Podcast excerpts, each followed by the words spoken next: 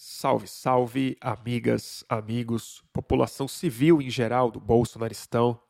Aqui quem fala é Bruno Torturra e a seguir mais uma íntegra em áudio de um boletim do fim do mundo. Esse aqui foi transmitido dia 30 de maio de 2022, uma segunda-feira. Foi um boletim adiado, ele havia começado na quinta-feira anterior, teve que ser interrompido primeiro por questões técnicas mas em seguida, porque na sexta-feira, onde eu pretendia seguir esse boletim, eu fui diagnosticado com Covid-19. Sigo sintomático, sigo com uma névoa psicológica meio esquisita, com alguma tosse, mas na segunda-feira passada eu estava é, me sentindo bem o suficiente para fazer esse boletim antes que a pauta tragicamente saísse do noticiário, que é a pauta das polícias brasileiras, é, particularmente a Polícia Rodoviária Federal, que é, protagonizou dois, dois episódios é, massacrantes. Primeiro foi uma chacina, um massacre mesmo, na comunidade da Penha, no Rio, e no dia seguinte disso, aquela cena da execução do Genivaldo em é, Sergipe, quando assassinaram ele dentro de uma câmara de gás é, feita dentro de uma viatura da própria polícia. E esse é um tema que quem acompanha o boletim sabe o quanto ele é recorrente, o quanto eu falo disso sempre, o quanto eu já fiz reflexões também bastante tristes, bastante trágicas, mas o tempo vai passando e o problema muda. Ele se cristaliza, ele se aprofunda com outras dimensões.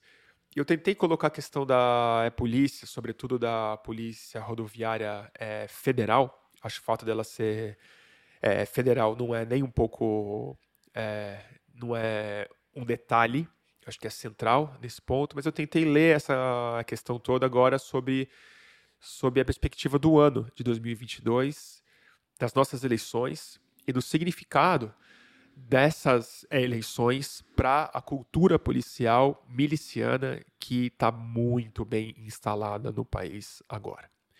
Então eu não vou me alongar muito, porque já foi uma introdução longa e na próxima hora e 45 eu desenvolvo esse tema. Então, eu não vou dizer espero que vocês gostem, porque não é o tipo de transmissão para você gostar. Mas eu espero que ela possa ajudar a gente a pôr um pouco de luz em uma situação tão sombria, porque a gente vai precisar de muita clareza para pisar nesse, nesse terreno bastante delicado e profundamente violento que a gente vai ter pela frente. Então é isso. Fiquem com o boletim do fim do mundo. É, Brasil cativeiro. O cerco policial à vida civil. Começando mais um boletim do fim do mundo. Seja o que Deus quiser. Como é que vocês estão, pessoal? Eu preciso nem falar que tá puxado, né? Tá puxado coletivamente falando. Eu? E talvez. É... Ih, deixei vazando aqui o, o áudio sem querer. É... E talvez, como alguns de vocês saibam, pelo menos acho que quem estava vendo a última transmissão, com o mesmo título, mesmo flyer, é... mesmo tema eu caiu a minha, o, minha internet, o meu é, computador deu, deu pau e no dia seguinte descobri que eu estava com Covid. Ainda estou, é, não fiz teste hoje, mas acho difícil estar negativo. Mas os sintomas já passaram. É, tive dois dias bem chatinhos, complicados, assim, de muito cansaço, febre é, baixa um pouco de confusão na cabeça, tudo meio esquisito, mas estou bem disposto. De vez em quando tem uma tosse seca, não se agravou. Então, obrigado, vacina. Vacinas. E, e vamos tentar de novo, né, gente? Vamos ver se o computador ajuda. Também dei uma, dei uma limpada nele. E por enquanto está estável. Vocês, vocês me ouvem bem? Tudo certo? Tá bom. O áudio tá ok? Que coisa vocês me avisam. E já vi que tá aqui o Fabrício Lence. Eu ia te escrever, Fabrício. Obrigado pelo generosíssimo é, superchat que você fez na última. Eu me senti especialmente mal. Você fez uma doação generosa e e eu abandonei a live daquele jeito. Eu fiquei um pouco chateado. É, e assim, puxado para mim na Covid, mas é bem mais puxado para a situação social, né? Dias assim. foi estranho, né? Porque foram dias. É, que o Brasil é assim, né? É, é, tudo muito explícito. Mas parece que a gente não entende, o país não cai a ficha, então ele precisa se explicitar, às vezes, em série, tem que ser uma sinfonia de, de coisas escancaradas, assim, para ver se a gente consegue se dar conta e colocar certas coisas na, na, na nossa prioridade, é, sobretudo prioridade midiática, que eu acho que tem sido um dos maiores desafios para quem se comunica no país, dentro de tanta tanta uma lasqueira, né? Tanta coisa errada, tanto absurdo diário. É, o que, que é manchete, o que, que merece prioridade, o que, que editorialmente quem ainda pensa sobre comunicação e quem ainda cobre coisas, quem se arvora a tentar ser um mediador nesse caos de informação, o que, que precisa ser colocado à frente das outras pautas. E na semana passada e nessa, claramente, a polícia, novamente, a violência policial, o massacre policial é, e a presença muito marcante e nada incidental da Polícia Rodoviária Federal. Talvez a instituição policial que para que alguém que não era tão versado na, nas conversas internas da polícia, sempre achei um pouco curioso, um pouco estranho, porque que o Bolsonaro, a Damares, o ministério dele era tão afetuoso, para usar um, um termo leve, com essa particularmente a Polícia Rodoviária Federal. E vai ficando um pouco, tragicamente, um pouco claro é, do que, que, se trata esse afeto, por que, essa relação se dá. Então eu quero, vou tentar falar um pouco sobre isso hoje, é, já previno que, como vocês muito bem sabem, não tem muita, muita coisa fora do baixo astral, assim, quando a gente tenta pensar sobre o que está acontecendo sobre o que pode vir a acontecer e sobre onde eu acho que está o, o nó, é, nó bem, bem cego que foi dado na, nas forças policiais do Brasil, no que a gente chama de força de segurança, mas que eu acho que são termos que, pelo menos internamente, a gente deveria começar a abandonar né, para falar sobre essas instituições. Porque elas são instituições de fato, mas chamar isso de polícia, força de segurança, malha protetora do Estado, é, sistema repressivo, por pior que você escolha esses termos, né, eles, eles acabam sendo eufemísticos perto do que está sendo colocado na nossa cara, novamente, de maneira hiper exposta, né? Que, então, assim, eu vou tentar ordenar um pouco a minha conversa, não sei se vai dar muito certo sem tentar me repetir. Na última live eu estava falando isso. Acho que a essência do meu argumento ela foi expressa em uma live que eu fiz em 2019 sobre no dia em que o no dia no dia seguinte em que o Cid Gomes, irmão de Ciro Gomes, é, é, rompeu uma cerca que um motim policial havia fechado num quartel no Ceará. E o Cid Gomes tomou um tiro. A gente talvez é tanta distopia que a gente esquece desse episódio, né, no debate público, mas eu acho que ele foi muito importante. E naquele dia o Cid Gomes tomou um tiro no peito, quase morreu. Por muita sorte ele não morreu, acho que foi uma benção que ele não morreu. Teria sido uma tragédia política fora da tragédia pessoal de dimensão é, bastante complicada mas eu acho que a gente não, não refletiu o suficiente sobre o significado daquele dia. É, mas naquela ocasião eu fiz uma live que eu até hoje eu defendo essa tese de que o que está em jogo no Brasil, com a radicalização ideológica das polícias, com o histórico policial, mas sobretudo com a ascensão do Bolsonaro como o líder desse pensamento, é na verdade a recusa final, a destituição, melhor falando, do comando civil sobre as forças é, armadas do país. E aí não estou falando forças armadas exército, mas forças que carregam armas, né? O braço é, autorizado do Estado ao uso da é violência. E isso eu acho que é essencial. Então, assim, eu não vou tentar, não vou repetir muito do que eu disse naquela live, que eu nem lembro bem. Mas eu acho que quem quiser chama Desconstrução Civil. É, boletim do fim do mundo. Dá para achar, dá, dá para ver. Mas de lá para cá, algumas coisas mudaram. Não na essência, mas é, em algo que eu acho muito crucial para a gente conversar sobre esse assunto hoje. Que é o seguinte: não é o mesmo choque que a gente sentiu como sociedade por conta da cena da câmara de gás colocada que foi aplicada pela Polícia Federal Rodoviária no Genivaldo de Jesus em Sergipe, é, aquele choque ele não é corriqueiro, não é banal.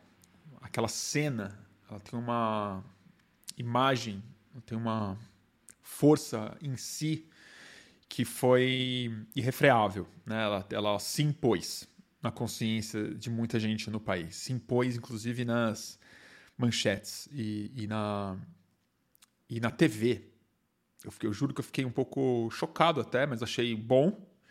Mas eu fiquei muito surpreso que a Globo News exibiu o vídeo de maneira muito explícita sob os comentários do César Tralli, Aline, e tal. Eu achei positivo que eles exibiram uma imagem é, brutal como essa, porque eu acho que o brasileiro, sobretudo o brasileiro espectador de televisão a cabo, não pode ser mais poupado de, ver, de ter isso esfregado na cara dele.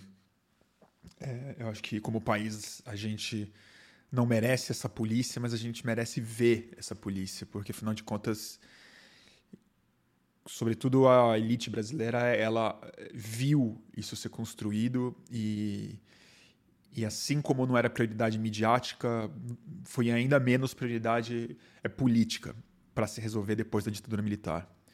E eu falo sobre essa questão do tempo porque, apesar dessa imagem ter sido muito vista e muito chocante, o dia anterior a gente havia presenciado uma mega operação, também com participação da Polícia Rodoviária Federal, é, numa comunidade carioca, é, da Penha, com mais de 20 mortes. Não sei se já são mais de 25 ou 25 mortes, 26 mortes, o número agora não, não me vem. A...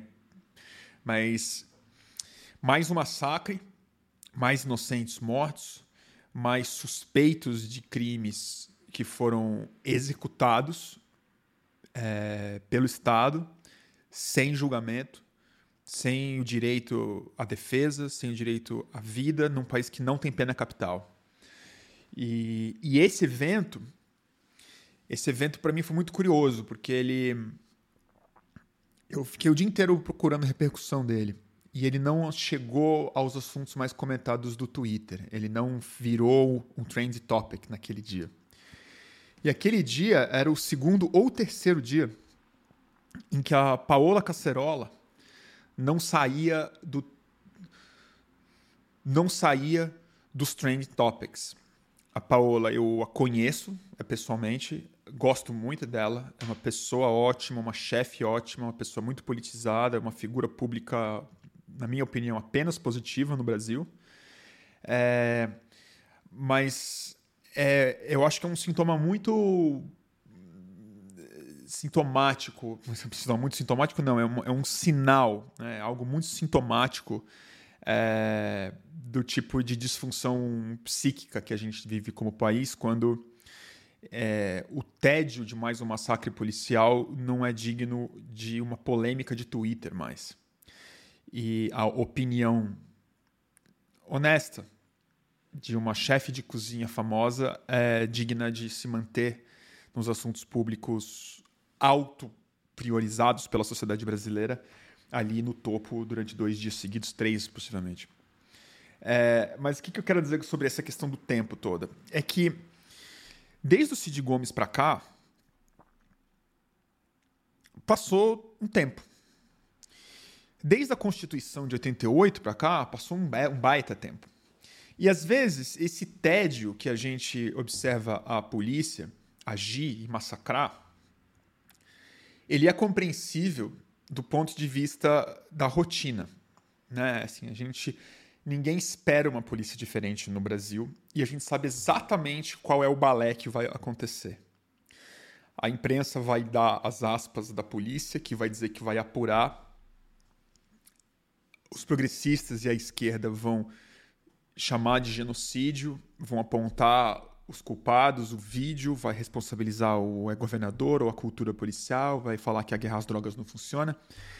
Uma camada imediatamente acionada em resposta a isso vai chamar a gente de defensor de bandido, a polícia vai falar que é, ninguém tem pena de policial quando o policial morre, e a gente sabe tanto que vai acontecer que é, é tão previsível que é natural que uma polêmica nova, como a da Paula Cacerola, ou qualquer outra coisa, se imponha sobre essa pauta. Mas o que a gente esquece nesse tédio, nessa repetição, é que no mundo, no tempo da história breve, né, dessa história moderna da democracia brasileira, é o tempo nunca ele não sente tédio e o tempo vai mudando a natureza e a dinâmica interna dessas instituições com processos muito lentos para serem acompanhados pelo noticiário do dia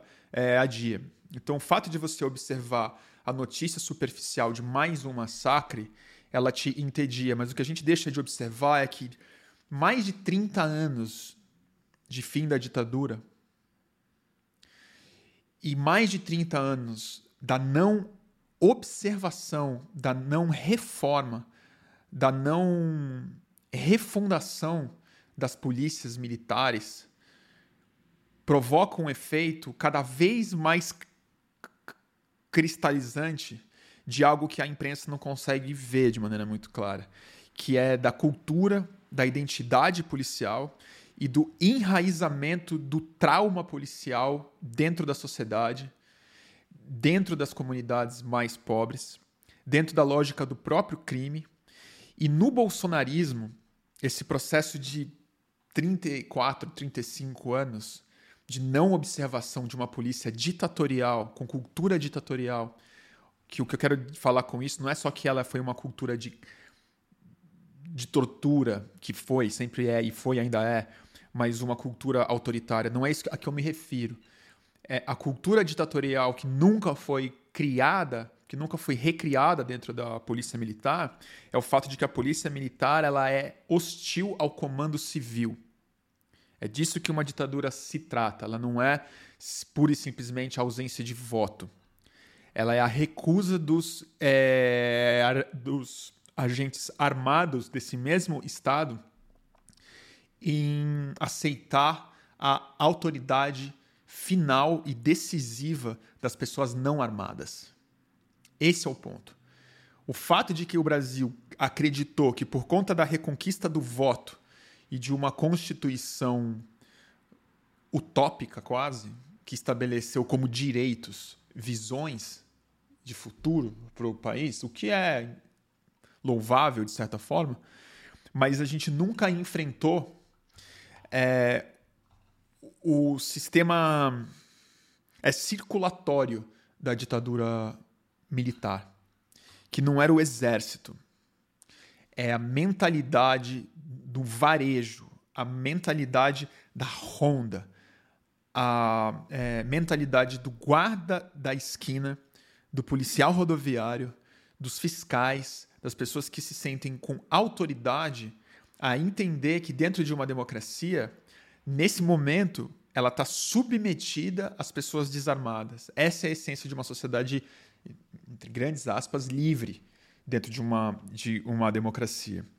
E esse é o ponto que, durante mais de 30 anos, vinha sendo, eh, não digo equilibrado, mas esse conflito existia dentro das casernas, dentro dos quartéis, dentro da, da sociedade é, os governadores civis que, em tese, comandam as polícias militares, eles sempre tiveram em conflito, em grande medida, com as suas polícias. A gente sempre responsabiliza os governadores, eu sei disso, né? Sei lá, vivi sob anos e anos de Alckmin no governo de São Paulo, o, o vice de Luiz Inácio. E toda vez que a polícia promovia alguma violência extrema é, em São Paulo, e não foram poucas as vezes, é, naturalmente a gente responsabilizava o Alckmin. E é justo que se faça isso, porque ele é o responsável mesmo pela polícia. Mas o que era mais complicado de afirmar é que essas ações violentas fossem ordens do Alckmin. A gente nunca teve muita convicção disso, muito menos prova disso. A gente não teve sequer indícios de que o Alckmin mandava a polícia de São Paulo agir com muita violência em cima dos manifestantes ou em cima dos sem-teto. É, e a gente sabe de algumas informações internas e tal, que os governadores de São Paulo, Rio de Janeiro principalmente, eles se sentem em numa tensão muito grande com a sua polícia. É preciso, assim como a democracia brasileira civil sempre tem um balé político, uma tensão, um jogo de corda ali, de puxa-empurra com os milicos, né? como se eles tivessem que ser. É, né? não, não pode puxar muito, senão eles vão romper. É, a polícia, a gente sabe que os governadores agem assim. Se eles forem para cima querendo responsabilizar os crimes, ou fazer uma disciplina mais clara, ou botar uma corregedoria forte e independente, ou afastar policiais muito violentos, a resposta costuma vir da pior maneira possível. É, com operação de lavar as mãos, com violência, com, é, com ameaça, com, com sabotagem. Mas o que, que o bolsonarismo inaugurou? O bolsonarismo acabou com essa. acabou com a palhaçada, né? As polícias é, se sentiram vencedoras na guerra ideológica contra os civis. Né? E, e se 30 anos foi capaz de produzir uma cultura policial, as pessoas que estavam lá embaixo e cometeram, como a gente já viu, muitas vezes massacres nos anos 80 e 90, hoje estão nos comandos.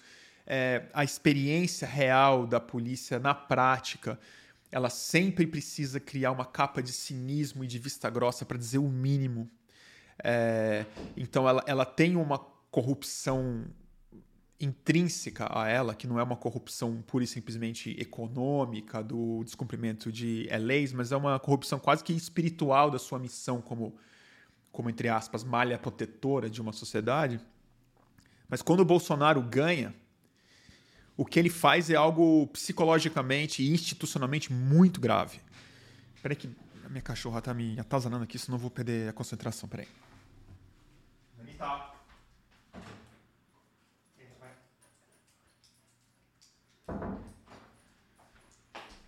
Minha cachorra acho que tá com medo da... cachorra tá com medo da chuva, eu acho. Onde eu tava, hein? Pô, Manita, sacanagem. É... Deixa eu ver se tá tudo certo aqui. Acho que tá, né? Vocês estão bem aí? Então, voltando. Bolsonaro ganha, né? As polícias ficam assanhadas, é isso que eu estava falando. Deixa eu tentar pegar o fio da meada aqui, vai. Ah, eu vou, eu vou retomar um, um pensamento de um outro lugar. Quando eu via quando eu via o massacre na Penha e depois a câmara de gás em Sergipe, eu fiquei muito impressionado com o destaque que o Demore, Leandro Ademori, ex-Intercept, hoje independente, mandar um salve para ele e assinem a, newsletter dele e apoiem o, o trabalho solo dele hoje é, o Leandro apontou a bandeira da, da, do, do, núcleo de operações especiais da Polícia Rodoviária Federal. E eu fiquei muito impressionado. Manita, você decide, vai. Ela quer sair, cacete, cachorro. Vai lá. Vai lá. Não volta.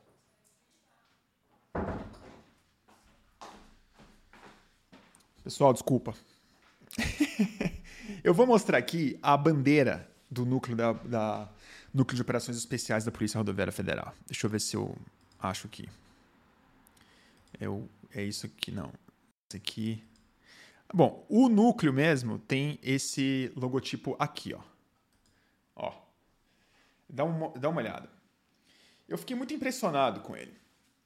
É, e acho que a gente precisa falar seriamente sobre iconografia nessa live daqui. E pensar sobre isso de maneira séria. Porque olha só. Núcleo de Operações Especiais. Isso aqui é só da Polícia Rodoviária Federal. E eu pesquisar todos os núcleos deles, que são vários núcleos, todos eles têm isso daqui, ó, que é uma corrente em volta de alguma coisa. Em geral, em volta do mapa do Brasil. Né? Não é interessante? Que a polícia tem como. A Polícia Federal das rodovias tem como unificador da sua identidade visual, logo da sua identidade de grupo, uma corrente fechada em torno do mapa brasileiro, com um raio, uma espada, né? Mapa do Brasil dentro daqui. Existem mil outras é, dessas iconografias deles que se vocês procurarem vai ter caveira, vai ter o um mapa do Brasil com, com outra coisa em cima e tudo mais. Vou botar outra imagem aqui para vocês verem do que eu estou querendo falar. Ó. Olha, olha isso aqui. Ó.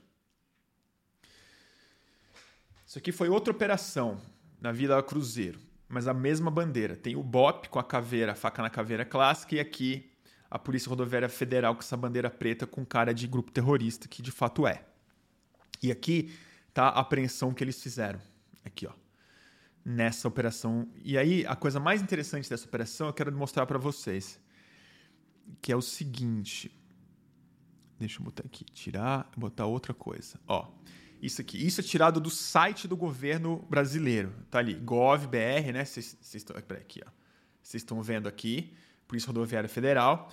Isso aqui é uma notícia do Departamento de Comunicação deles. Se você rodar essa página aqui, logo abaixo, eles divulgam o saldo da operação. O saldo da operação, assim, o que, que essa operação é. O, que, que ela produziu? Produziu isso daqui, ó, de acordo com o site do governo federal. Produziu isso daqui, ó. Mortos, dois pontos, oito. O primeiro saldo é morto, oito. Presos, um. Um preso. Fuzis, sete. São dois a menos do que os indivíduos que foram é, entre mortos e preso, né? Sete pistolas são três, doze é granadas, munição de pistola, e tem os números das coisas que foram apreendidas. Veículos recuperados 25, carregador de pistola e tal. Aí tem 123 quilos de maconha, 16 quilos de cocaína, 625 papelotes de crack.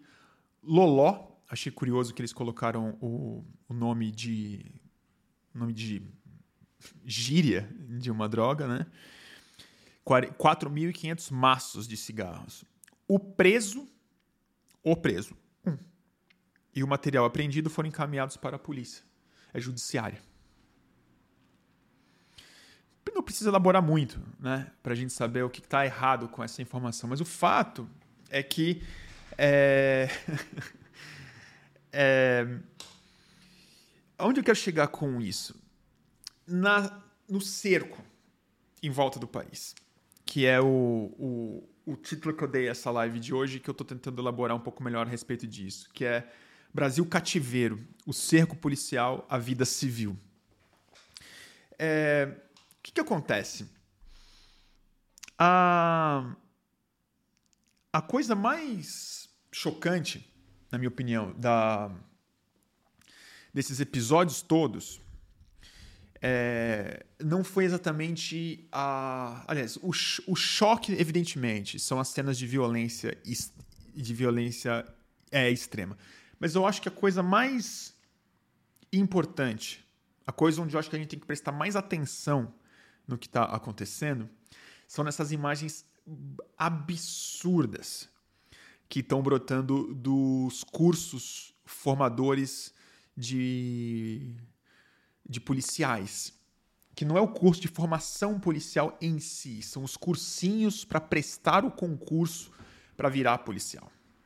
E aí que eu quero dizer dessa extensão de tempo em que a gente está vivendo no país, em que os últimos dois anos, os últimos três anos de Bolsonaro, acelerou exponencialmente esse processo de 30 anos da criação de algo que eu acho que está absolutamente por trás desses emblemas, dessas bandeiras, desses cursos que estão sendo colocados, dessas identidades policiais e, mais importante, da identidade brasileira que acaba apoiando esses policiais.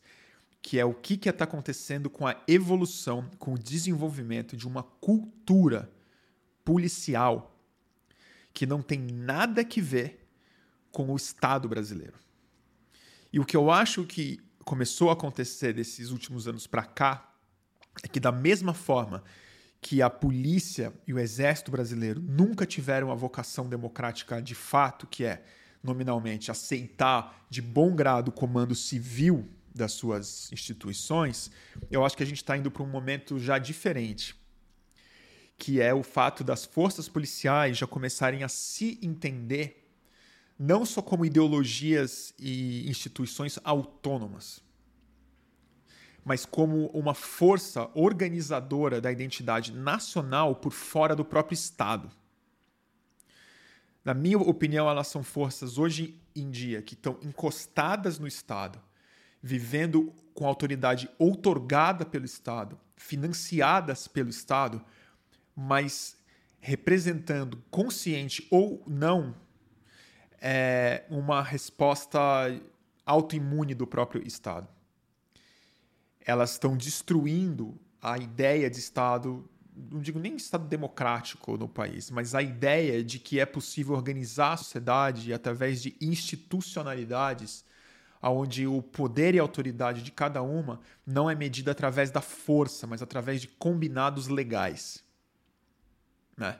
Então, em última análise, o que a polícia brasileira está se convencendo e sendo convencida pela resposta civil que lhe é dada e isso já se prova fora dos quartéis, inclusive nos cursos de formação, antes de entrar no quartel, na criação de canais de YouTube, nessa confusão muito doida desses professores que eu fui ver um pouco do que eles estão fazendo, é, é absolutamente indigesto de ver. Você começa a eu pelo menos começo a palpitar, a suar frio, fico com uns sentimentos inconfessáveis aqui numa live pública mas é, é uma mistura de uma sociedade já hiperconectada com o império da imagem e do discurso, com essa lógica auto, com esse feedback louco positivo que é, desse discurso de espelho em que a identidade tende a se reafirmar da forma mais radical possível por conta da cismogênese com a com o lado é, oposto, mas com um reforço cada vez mais radicalizado da sua própria base, é, a gente já não está nem mais no processo onde eu tenho a sensação da desconstrução civil pura e simples. A gente está na criação de uma, de uma cultura paralela que foi criada dentro do Estado. O Estado tapou os olhos para isso por mais de 30 anos. A sociedade brasileira preferiu não enfrentar. Nenhum político teve a coragem de fato de enfrentar isso, porque de fato não é algo muito simples de fazer. Essa eu preciso ceder isso aos políticos que preferiram não encostar nesse ponto. Mas a gente sabe de eventos, eu já fiz entrevistas nesse canal a respeito disso com o Luiz Eduardo Soares, com, com o Coronel Ibis, com outras pessoas que traduzem essa história, sobretudo a partir dos anos 80 para cá, começando pelo Rio de Janeiro, mas que entrou em metástase no país todo, é, em que essas pessoas elas já não é o pós-antipolítica, né? Ela a única lei que a polícia representa hoje e parece é, quase que espiritualmente com a vocação de se fazer é cumprir é a lei do mais forte. É uma lei onde a força é a autoridade e não o potencial de uso da força é a autoridade no final das contas. É... E aí é uma sensação que dá que é o Estado brasileiro que está mordendo o próprio rabo, né? Essa, essa, essa corrente criada em torno do país, essa iconografia extremamente é, mórbida. Essa iconografia repleta de caveira, de culto à morte, de, de, de cursos que falam sobre o prazer de torturar. É, essa corrente vira aquela o sonho do Kekulé, né? É o Ouroboros, é, é, a cobra mordendo o próprio rabo, né? É, já a ideia para lá de discutível de monopólio estatal da força, mas que é, enfim, é uma das essências do Estado dito democrático de direito, do império da lei, é, que, que foi abandonada aos próprios impulsos mais escrotos e violentos. E aí eu vou no aonde para mim mais me preocupa essa altura do campeonato, que são dois aspectos. Um é novamente, a extensão de tempo faz muita diferença.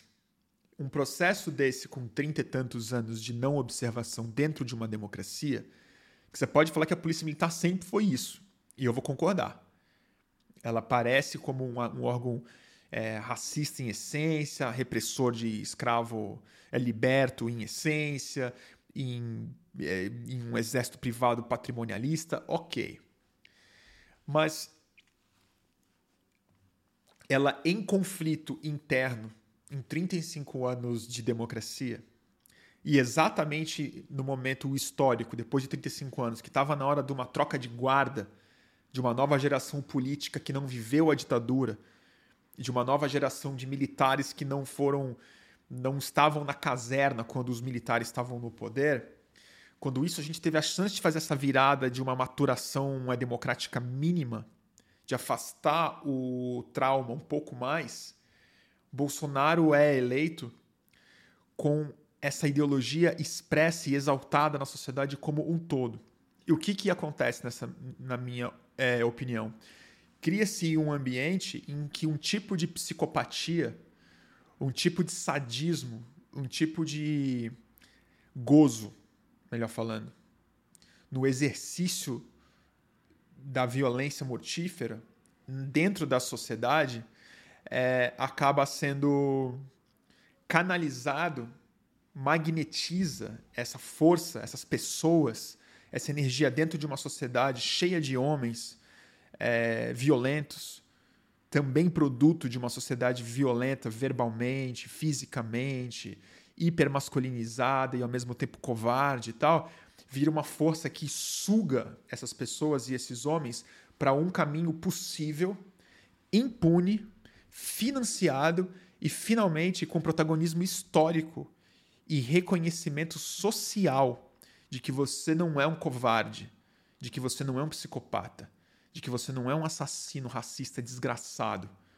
de que você é um guerreiro, de que você é um herói, de que você tem um emblema, de que você faz parte de um clube de pessoas que tem bandeira e tem poder real de decidir sobre o destino da vida das pessoas, sejam elas inocentes ou não.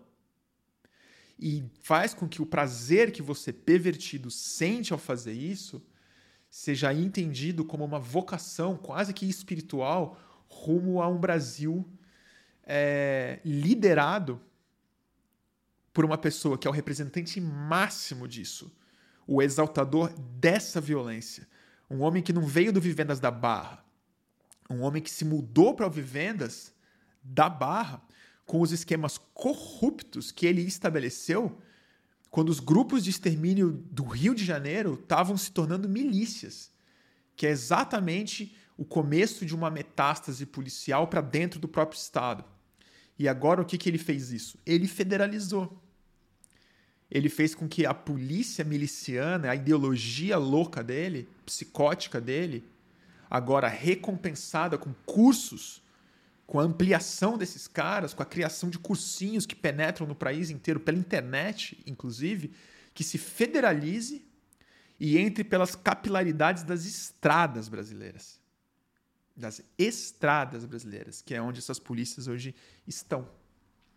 Não é nem mais a polícia militar, é a polícia federal, rodoviária.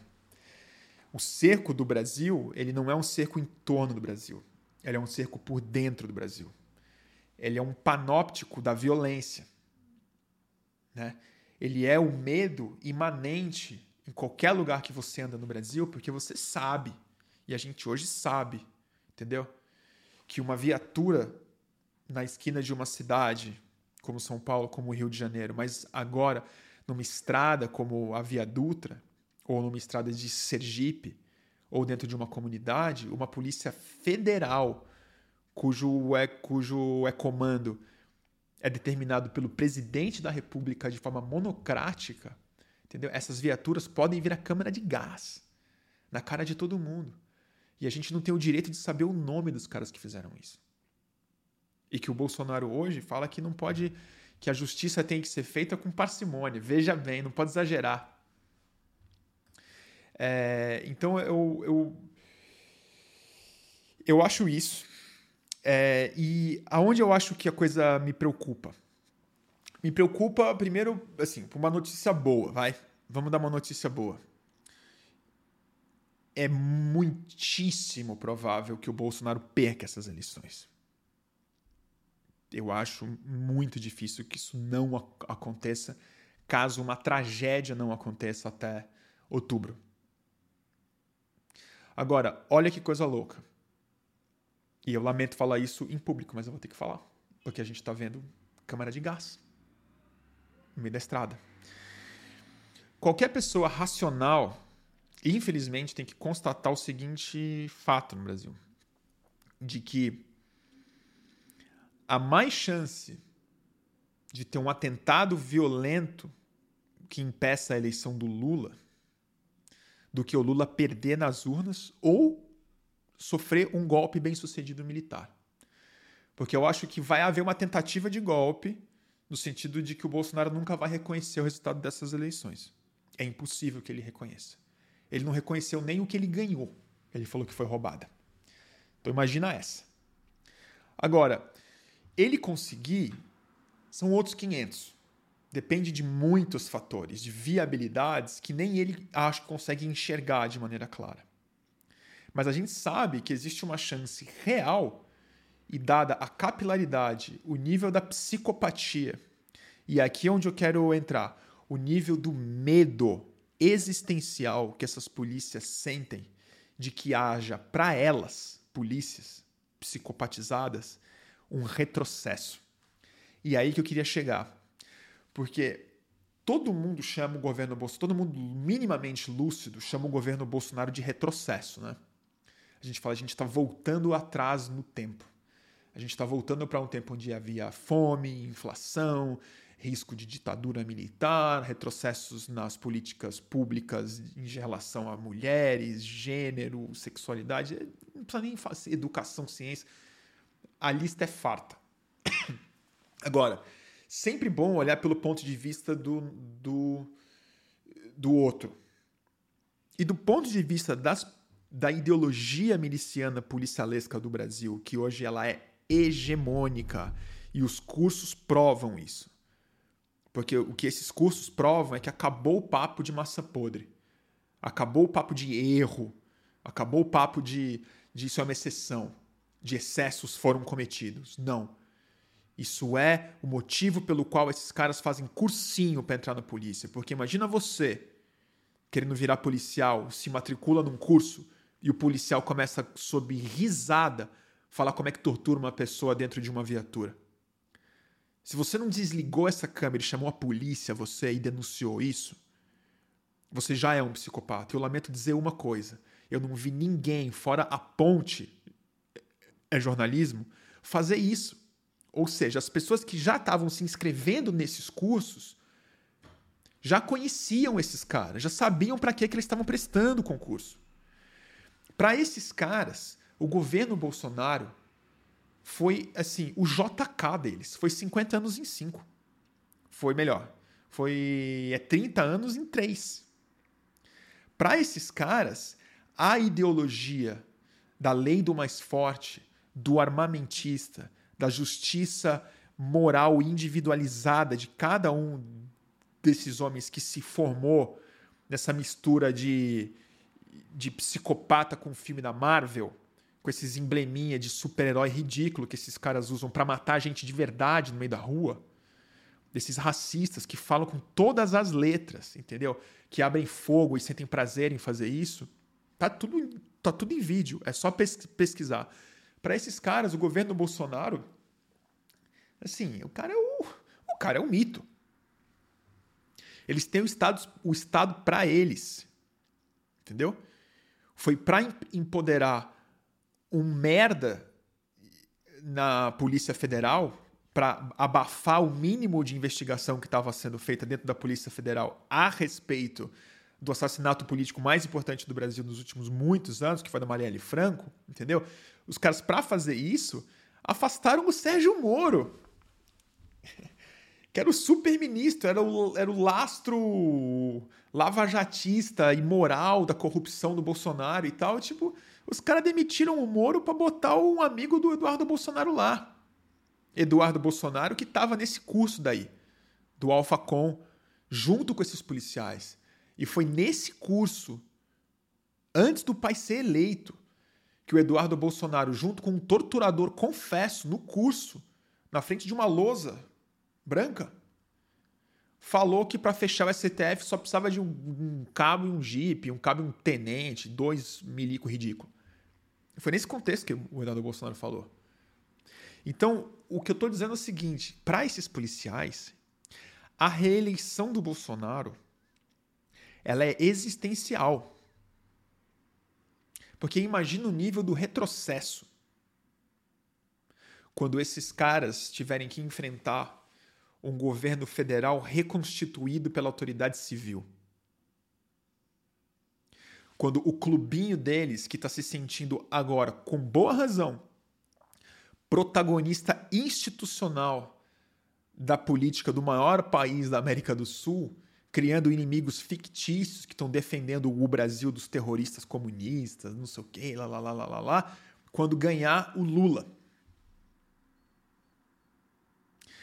Esse é, para mim, o, o, a cruz da questão, na, não só na estabilidade do governo Lula no varejo, não digo no atacado, mas no varejo, ali na, es, espalhado pela sociedade brasileira, mas é, vai ser também um desafio gigantesco para essa geração do Lula e do Alckmin finalmente redemocratizarem o Brasil. Porque quando esses caras são mesmo nazista brasileiro, câmara de gás, acabou, não é metáfora mais. Não é modo de falar. Entendeu? Se esses caras não forem refundados na base, afastados, investigados, responsabilizados, criminalizados pelo que eles são, entendeu? Isso aqui não vai virar uma democracia nunca mais. Nunca virou por causa deles. Entendeu? E eu tô falando aqui de um cara que o máximo que sofreu da polícia na vida, o máximo que sofreu da polícia na vida foi bomba de gás, gás de pimenta, um uma cacetada e ameaças veladas por conta do meu envolvimento com a marcha da maconha e depois com a mídia ninja.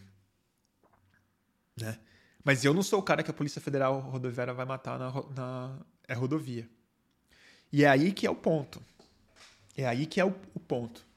Como é que a gente trans, como é que a gente pega esse episódio e para de interpretar ele como uma barbárie, entendeu? E começa a interpretar ele como como a como a tiroide disfuncional do organismo político brasileiro, entendeu? a gente está com um problema sério no Brasil. Que se não for resolvido, o organismo não vai funcionar bem. E isso não está no programa de governo de ninguém. Político nenhum sabe falar disso. Político nenhum sabe o que fazer no dia 2 que chegar no governo. A minha preocupação é exatamente essa. Porque o negócio está velho, está cristalizado, está traumatizado dentro da sociedade de tal forma entendeu? Que o desafio não pode ser passado só para o presidente da República nem para os governadores. É uma missão de prioridade nacional que dentro de uma crise econômica e sanitária como a que a gente vive há tanto tempo já, entendeu? Fica difícil competir. Mas elas, no fim das contas, elas se tornam quase que uma crise só em algum lugar. E eu quero ver como é que a gente vai resolver isso, isso daí. Deixa eu ver se eu. Ah, e aí eu quero chegar no meu último ponto, que é a questão do golpe do Bolsonaro. O, eu falei isso, inclusive, numa entrevista que eu dei hoje. Eu vou fazer um anúncio prévio aqui. Quinta-feira vai entrar no ar. Eu dei entrevista para o. É a minha segunda entrevista que eu dou para essa turma. São caras muito legais do é Budejo, é podcast. E, e vai ao ar quinta-feira, depois eu aviso vocês. Eu falei uma coisa parecida para esses caras, para eles hoje, que é o seguinte: o, o golpe do Bolsonaro. Tem uma questão do que é a diferença da polícia para o exército. A gente está vendo o tamanho do aparelhamento que o exército já impôs sobre a estrutura do governo federal. E a gente tem esse medo de que o exército vai dar esse suporte é, físico e político, em alguma medida, para o Bolsonaro não reconhecer o resultado dessas é, eleições. Mas tem uma outra. Mas a polícia tem uma função e um papel bastante diferente porque são dois golpes que o Bolsonaro pode dar. Um golpe é esse mais clássico, militar, esse papel hum, talvez não bem sucedido, mas que ele pode se colocar como um Donald Trump, né? Que é o cara que não reconhece o é, resultado, vai ser obrigado a é, reconhecer de alguma maneira e vai fazer uma carreira política é, com esse terço da população que vai achar que ele tem razão e um terço da população brasileira vai falar que foi uma fraude, que foi roubado. Isso já erode o suficiente a democracia brasileira para a gente já saber que isso é uma merda. Que um cara que sai dessa falando que é mentira e nem preso vai, por tudo que ele já fez, ele já, ele já ganhou. Né? Já não é vitória nossa. Mas o que o Bolsonaro tem dito, e o bom é que o Bolsonaro fala, é que ele está usando cada vez mais a Bolívia como exemplo. Ele está falando que não vai acontecer com ele o que aconteceu com a Janine. E a gente esquece disso. O golpe da Bolívia que aconteceu e que o povo boliviano, muito decidido, muito forte, muito corajoso, derrotou os golpistas rapidamente e reinstalou o governo que eles tinham elegido antes. Que eles tinham eleito antes. Agora, existem muitas similaridades, né? Era o terceiro mandato do Evo Morales, terceiro ou quarto, agora não me lembro mais que era chamado de comunista, de autoritário, de tirano, e foi o quê? Uma alegação fajutíssima de fraude eleitoral, que fez com que houvesse um levante policial com amplo apoio popular, inclusive, para a deposição não só do presidente da República reeleito, mas principalmente de políticos locais eleitos também, sempre de esquerda. Prefeitos, prefeitas, deputados, pessoas que foram é, defenestradas por força bruta policial. E é aí que eu quero estabelecer uma diferença muito grande entre a polícia e o exército. Porque o exército brasileiro, como a gente bem sabe, é um monte de velho impotente que só está de olho em pensão gorda do Estado, entendeu? Manter a honra deles intacta da ditadura militar, lá não sei o quê, fingir que eles ainda merecem aquelas medalhinhas que eles deram um para os outros, entendeu? Gastar o nosso dinheiro com prótese peniana cara para eles sentirem que ele tem alguma potência. Isso é o exército brasileiro. A polícia brasileira não está de olho em pensão. A polícia brasileira não está de olho em prótese peniana. Do mesmo jeito que o general brasileiro só goza com Viagra e prótese peniana, o policial brasileiro só goza quando ele bate e mata a gente. Porque eles são perversos. Eles já demonstraram isso nos cursos deles, esses milicianos. Eu estou falando de todos os policiais? Não. Mas eu estou vendo os policiais bons, os bons policiais, estão de bico fechado. Eu não estou vendo nenhuma tentativa de greve policial para protestar os maus elementos que não representam a corporação. Eu não estou vendo uma polícia punir de maneira exemplar os assassinos que estão à solta por aí. Então, assim, eu me sinto bem no direito de falar os policiais. E os generais são esses velho impotente, mas os polícias são esses perversos, sádicos, com o espírito mais jovem, com o espírito mais violento do presente. Eles são as forças armadas que eram nos anos 60, que estavam na crista da onda, que sentiam que o protagonismo histórico era deles. Quem sente que tem o protagonismo histórico, quem está na vanguarda hoje, quem se sente avançando 30 anos em E3, são os policiais, não, não são os milicos. Os milicos, os milicos têm a teta, querem saber de teta. E essa é a minha preocupação. O modelo da Bolívia, abrasileirado, seja como acontecer, é o grande risco que a gente sofre. E esse cerco, ele está nos emblemas deles. Esse cerco autoproduzido no Brasil. Esse, esse presídio a céu é aberto. Esse, novamente, esse panóptico policial. Esse medo que você passa na rua e você olha, novamente, eu não sou o alvo do pânico. Mas imagina o povo brasileiro. Vocês imaginam? 30 anos assim, e agora vendo no Jornal Nacional câmara de gás dentro de uma viatura policial? O efeito que isso produz numa, numa sociedade? Como é que você relegitima, como é que você relegitima o Estado assim?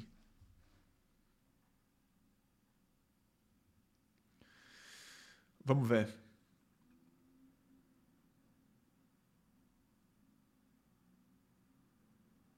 Deixa eu ler um pouco de mensagem aqui, porque eu só falei muito, né?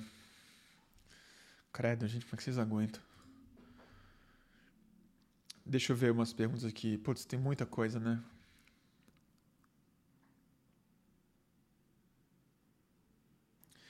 O Gabriel tá fazendo um comentário aqui que eu concordo com você, Gabriel.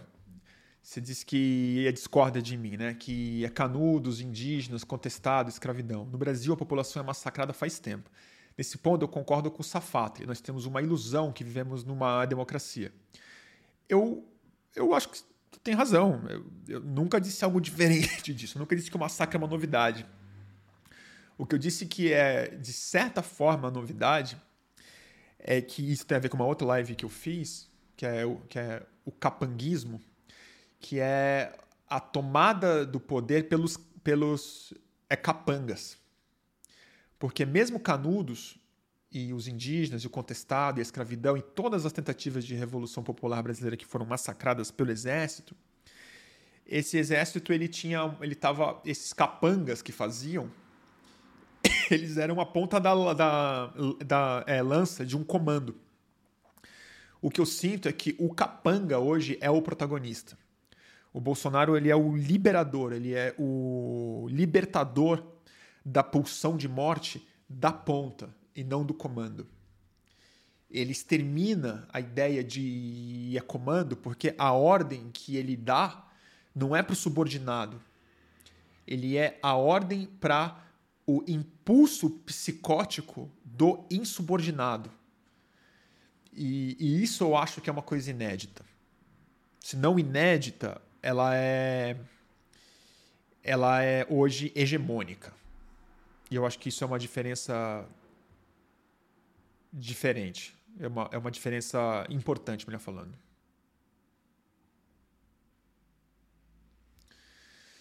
Mas, Bruno, diz o Everton Lima, obrigado pelo, pelo generoso superchat. Mas, Bruno, o classe média com carro roubado nunca vai entender esse tema na forma que você apresenta. A discussão sobre segurança pública sempre foi o calcanhar de Aquiles para a esquerda. Eu eu concordo com você, Everton. É, eu tenho o privilégio de falar para pouca gente. E eu não tô, não me, nunca me pretendi no meu canal de YouTube é, falar com a classe média com carro roubado brasileiro. Assim, não, minha audiência é, é, é, baixa e eu gosto muito disso. Então eu estou falando com, com uma turma, pro bem e pro mal. É... e eu concordo com você que o cara tem dificuldade de entender isso. Mas eu acho que existem formas de fazer ele entender talvez outras coisas. É, e acho que esse discurso, talvez, ele esteja começando a se fazer não presente, mas talvez mais possível, porque é o seguinte, mesmo esse classe média com carro roubado, ele vai justificar mesmo a câmara de gás do, do Genivaldo? Ele tem como justificar isso? Talvez ele tenha, mas ele vai sendo empurrado para um lugar de irracionalidade é, cada vez mais desconfortável, inclusive não digo só para ele, mas talvez para a mulher dele, para os filhos dele, para o confronto que ele vai ter que enfrentar na vida real dele. Eu não tenho como resolver esse problema, não tenho nenhuma ideia para me comunicar com esse cara, porque francamente não tenho nem paciência para explicar o óbvio para gente que acha que o carro dele é mais importante do que a vida de gente inocente e massacrada. No fim das contas, assim, eu detestaria ter meu carro é roubado, mas nem carro eu tenho. E eu nunca, nunca acho que se minha casa for roubada, o cara que roubou minha casa não deve ser executado. Então eu não tenho muito interesse em quem acha o contrário disso. Mas você fala que a discussão sobre segurança pública sempre foi com a calcanhar de Aquiles para a esquerda. Eu acho que ela ela esbarra em tantas coisas difíceis da gente conversar no Brasil. É, primeiro, a ideia de segurança pública. Né? É, eu acho que a gente precisa voltar a falar sobre termos diferentes. Né? Eu acho que segurança pública já é um tema, é, uma expressão que já vem carregada com imagens que cada um entende uma coisa diferente mas eu acho que houve um abandono muito grande da ideia de que é possível viver num país mais pacífico do que o que a gente vive. Eu acho que isso está na essência da tolerância da classe média com a extrema violência policial. Porque eu acho que o Brasil perdeu a capacidade de se imaginar não violento. Então, existe a tendência a outorgar então o monopólio da violência extrema, não o monopólio do poder do uso da violência caso necessário que é uma condição, novamente, muito questionável, mas estabelecida dentro da, dentro da democracia liberal. Mas eu acho que o, quando você ab abandona a ideia de que o Brasil vai ser violento, então a polícia se torna uma administradora dessa violência em nome da proteção de quem se sente privilegiado. Então, quando o privilegiado da sociedade brasileira é o medo desse privilegiado, é o medo de perder o carro, que estrutura a ideia de segurança pública de um país e não a ideia de pacificar a sociedade para todos, naturalmente a sua polícia vai virar um monte de capanga. Não naturalmente a sua polícia vai virar um monte de capanga torturador, protagonista do processo, porque aí é o Bolsonaro. É, outro, é outra questão que aconteceu. Mas eu acho que a gente precisa voltar a conversar sobre violência no Brasil e não sobre segurança né, sobre o, a, aonde a violência acontece no Brasil e quais são os efeitos sociais dela no, em larga escala.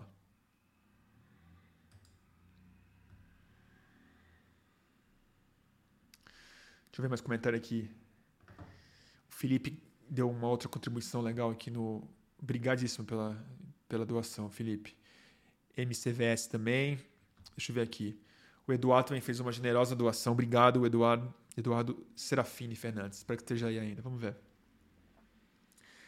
Bruno, como você vê o papel do sistema judiciário, judiciário, MP e outros nessa relação com as polícias e suas missões espirituais de emancipação? O empecilho, o empecilho trava ou um agente catalisador? Eu não sei te responder, Eduardo. Vou ser bem franco. Eu não entendo muito de Ministério Público e de Judiciário, eu sou muito analfabeta nesses, nesses meandros, mas eu sinto que. Vou fazer um, uma, uma fala talvez mais genérica do que só o Judiciário. Eu acho que. Eu acho que ele é o ponto que ninguém quer encostar no Brasil, porque quem encosta nesse ponto é, corre risco de vida Essa é a realidade. Ou isso é feito em um pacto coletivo gigantesco e que aí a responsabilidade é diluída e não sobra muita alternativa para os psicopatas nas polícias a não ser atenuar um pouco a ousadia e o risco, porque quando um promotor específico vai para cima ou dois e tal, a vida vira potencialmente um inferno. Vamos lembrar, a gente não tem nenhuma prova, nenhum indício, mas olha que tristeza nossa situação. o assessor que denunciou aquele vereador carioca do MBL, esqueci o nome dele, ainda bem que eu esqueci o nome dele, Gabriel, né? Sei lá. Morreu num acidente de carro. Tô falando que o Gabriel matou ele? Não, não tô falando. Mas ele morreu, né? Teve o Juscelino Kubitschek também. Ele morreu num acidente de carro. O Teori morreu num acidente de avião. Pois é. E aí fica complicado. A juíza Acioli, que julgava os casos da CPI das milícias no Rio de Janeiro, morreu assassinada. Marielle Franco morreu assassinada. Também uma participante muito importante, ativa e uma inimiga política desse processo. Morreu assassinada é, pelo vizinho e amigo do presidente Bolsonaro, que não caiu ainda, sendo quem ele é. Então, complicado, né? Bem complicado.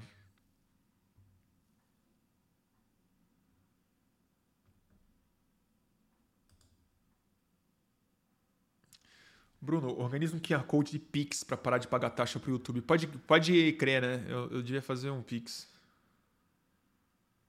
Luiz Eduardo Soares está por aqui? Luiz Eduardo Soares está aqui? Ai, que vergonha. Está aqui, Bruno. Caramba, Luiz Eduardo Soares está vendo a live, que vergonha. Luiz, que saudade de você. Bruno, a live que você fez sobre o caso do Cid Gomes foi a mais importante referência para mim no livro que publiquei em 2020, Detonante Feroz. Jura? Para, Luiz. Luiz falar isso eu fico super encabulado, porque o Luiz é, é o meu. Ah, é o meu, meu mestre to... total. Ninguém entende mais disso do que o Luiz Eduardo Soares. Eu fico dando palpite aqui. Saudade de você, Luiz. Vamos, vamos conversar esses dias? Eu tô um pouco recuperado agora psicologicamente. Eu tô em dívida com você e com a Julita. Mas eu tive um ano muito difícil no passado, Luiz.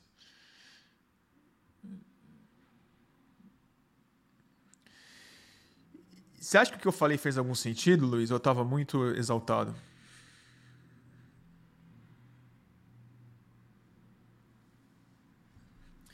E eu vou pro Rio na, na outra semana, viu, Luiz? Próxima semana eu vou pro Rio. Eu vou te ligar pra gente se ver. Luiz Eduardo Soares, gente, vocês precisam ler tudo que ele escreve, viu? E o Luiz, bom, eu fiz entrevistas com o Luiz sobre isso, pode procurar nas nossas lives, mas a gente vai repetir. A polícia, ó, em 2020 publiquei um artigo na PLI chamado A Polícia é contra o Estado. Eu não li esse artigo, vou ler.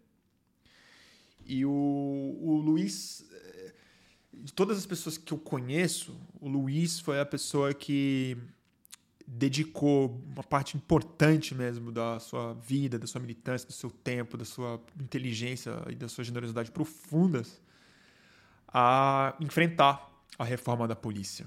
E o projeto que ele ajudou o Lindeberg faria a elaborar de refundação das polícias brasileiras foi talvez uma das grandes perdas, na minha opinião, hoje a a grande omissão dos governos do PT. Não que teria sido fácil, mas sequer foi tentado de verdade.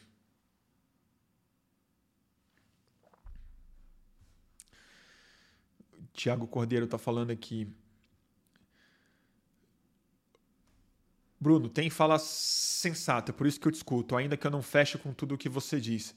Obrigado, Thiago. Eu também não concordo com tudo que eu digo mesmo. Eu vivo falando coisas, falando, não, não acredito que eu acho isso. Besteira. Eu juro, eu discordo muito das coisas que eu acho, mas é, é, é a função de pensar alto junto com vocês aqui, porque eu acho que a gente está vivendo num mundo tão eu vou ter que fazer uma, uma pequena digressão, mas que eu acho que tem a ver com o tema de hoje, no fim das contas. Que não tem nada a ver com polícia, mas eu vou desen tentar desembocar nela. Eu tô, eu tô lendo esse. Tem, tem dois livros que eu quero recomendar muito para vocês. Um, graças a Deus, está em português e eu já terminei, que é Quando Deixamos de Entender o Mundo. Esse livro aqui é o livro mais legal que eu li no ano. Não é o livro mais importante que eu li no ano, mas é o mais legal, mais agradável de ler, o que mais me surpreendeu. Uma delícia de livro e ao mesmo tempo muito perturbador no, no bom sentido. Ele te deixa inquieto. Tanto é que o texto, o título é, inspira isso. E como literatura é maravilhoso também. Outro que eu comecei a ler anteontem é o último, é o, é o livro com as últimas palestras do Mark Fisher. Ainda está só em inglês, espero que saia logo em português, que é Desejo Pós-Capitalista. As palestras fi finais do Mark Fisher é, é uma grande pena que elas foram inacabadas, porque era um curso que ele estava dando de 15 semanas. Ele chegou só no módulo 5 e, e tragicamente se matou no final de 2000 e... final de 2016, se não me engano, ou começo de 17. É, não lembro da data agora. Mas o, mas o que eu quero dizer com isso é o seguinte: esse livro está me fazendo muita cabeça. Estou no começo dele ainda, mas ele já fala muita coisa. Que é sobre. É, sobre muita coisa que o Mark Fisher fala. Ele está tentando fazer uma conexão sobre esse pós, tentando especular, ou criar o desejo, ou tentar identificar se existe um desejo, uma libido na sociedade, de verdade é, em direção ao pós-capitalismo. Se a humanidade de fato quer o pós-capitalismo ou se ele é uma nostalgia, se ele é um desejo muito é performativo, mas o capitalismo venceu na guerra mais importante de todas, que não é a guerra de sistemas econômicos, mas a libidinal. É, a, a, a, é guerra pela psique humana e pelo desejo humano. E tem um, um tema que está em voga hoje em dia, inclusive recomendo muito a live do Vitor Marques com o Sérgio Amadeu no Tecnopu Política sobre isso, que é o aceleracionismo, que era uma das um dos temas que o Mark Fisher defendia como forma de superar o capitalismo, mas tem um diagnóstico que ele faz que eu acho suponho eu que estruturava inclusive grande parte da própria depressão do Mark Fisher que fulminou ele no, no final das contas, mas que é o seguinte: uh, o domínio é, da tecnologia capitalista, da aceleração tecnológica, sobretudo dos modos de produção de comunicação, não dos modos de reprodução do capital, pura e simplesmente, mas quando o capitalismo entra com tudo é, dentro do espaço da comunicação humana e da cognição e da expressividade humana, uma das hipóteses trágicas do Mark Fisher, que eu lamento, acho que ela é verdade, e ela tem que ser tratada com muita lucidez se a gente não quiser ser vítima disso, é o seguinte: a velocidade da transformação da comunicação humana e dos processos de aceleração do capitalismo para dentro dos desejos humanos e da transformação das estruturas é, sobre as quais a gente faz a cultura fez com que a arte e a cultura parassem de dar respostas em tempo hábil o suficiente para que isso possa ser não só interpretado e absorvido de maneira simbólica pelas pessoas, mas que possa fazer a disputa real pelo desejo das pessoas. É como se a cultura tivesse paralisada num beco sem saída, porque ela não tem mais potência nem velocidade para lidar com os desafios que a lógica do capitalismo digitalizado dentro, dentro da cognição humana hoje é capaz de impor a todo mundo. Ou seja, é uma vitória muito transcendental do neoliberalismo. E onde eu quero chegar com isso é o seguinte: talvez a, a criação desses policiais brasileiros o fato de da sociedade brasileira não só dar respaldo para esse tipo de coisa, mas não se sentir politicamente capaz de oferecer resposta a esse tipo de coisa, talvez seja exatamente a, o, um dos frutos muito quase naturais, eu diria, de uma sociedade que não é capaz mais de, de oferecer respostas através da cultura humana.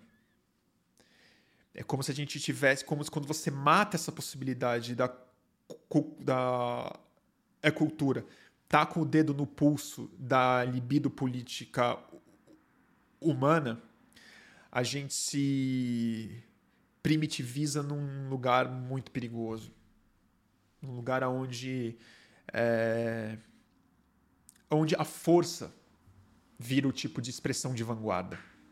Onde o desejo não encontra mais expressão é coletiva, nem é coletivista, nem com a promessa de uma transformação real de uma sociedade, é, não isentando os psicopatas especificamente, mas eu não acredito que o Brasil tenha um terço de psicopatas capazes de votar num outro psicopata. Mas é um tipo de recalque de potência criativa, seja ela cultural, política, econômica, social, na sua vizinhança, nas formas de relação humana, que esse livro está me perturbando um pouco nesse sentido, assim. Né?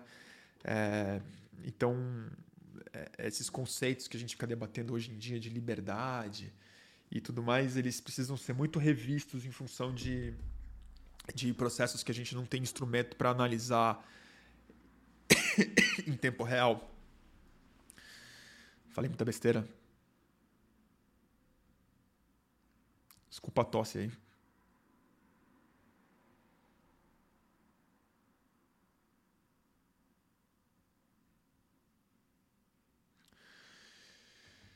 Deixa eu ver. Daniel, obrigado pela doação, Daniel. Questão micro. O que achou do papel da polícia na virada? Macro. Tem opinião sobre o, mote do Freixo sobre as polícias no Rio? Obrigado, parabéns pelo trabalho. Obrigado a você pela generosa doação. Eu, eu confesso, eu estou em dívida com o Rio de Janeiro, porque eu não estou acompanhando com intensidade a posição do Freixo sobre as polícias no Rio. Eu conheço o Freixo pessoalmente, sou amigo do Freixo e eu defendo a, eleição dele para o governo do Rio de Janeiro com uma paixão não menos decidida, é, pela qual eu defendo a eleição do Lula para presidente da República nesse ano. Porque eu acho que a eleição do Freixo no Rio ela tem uma importância parecida com a derrota do Bolsonaro federalmente. Porque o Rio de Janeiro é o é o geyser de onde essa essa névoa sulfurosa brota, né? E, e o Freixo o Freixo é o político com mais coragem no Brasil, vivo, né? É, porque ele enfrentou, é, ele, ele faz o que ninguém tem coragem de fazer, que é enfrentar isso. E eu entendo que para ele ser governador do Rio de Janeiro e comandar, ser o comandante civil dos direitos humanos da polícia carioca, o Freixo vai precisar ser mais do que corajoso, ele vai precisar ser muito político, ele vai precisar dar um voto de confiança, inclusive para os policiais no poder, hoje no Rio de Janeiro ele vai ter que fazer um trabalho dedicadíssimo, muito delicado, muito difícil e que não vai poder ser sozinho. Vai ter que ser um tipo de pacificação, um tipo de acordo, um tipo de compromisso cívico do Estado do Rio de Janeiro que eu admiro a disposição. E mas eu não sei opinar muito mais do que isso, porque eu não estou acompanhando os posicionamentos individuais. Eu prometo que eu faço uma entrevista com o Fecha e a gente fala mais sobre isso. Luiz Eduardo Soares, Freixo tem chances reais, sim. Luiz, o que, que você acha? O Freixo tem chance de. Eu vou te ligar, Luiz, a gente faz uma conversa nos próximos dias. E eu te pergunto tudo isso. Ana Tereza.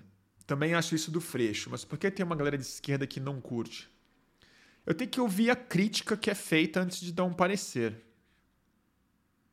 Ah, o Davi, cara, está falando aqui. Lembrando que o Tropa de Elite lançou um herói cujo arquétipo do guerreiro substitui no inconsciente coletivo dos brasileiros o do amante, personagem seminal da nossa iconografia por séculos. Tropa de Elite, né? Bom, tá aí o Luiz Eduardo Soares também. Mas é. Tropa de Elite. Esses dias o Padilha fez a autocrítica, né? Muita gente fez bullying com o Padilha porque ele falou que ele foi ingênuo e falou que ele foi burro de apoiar o Sérgio Moro.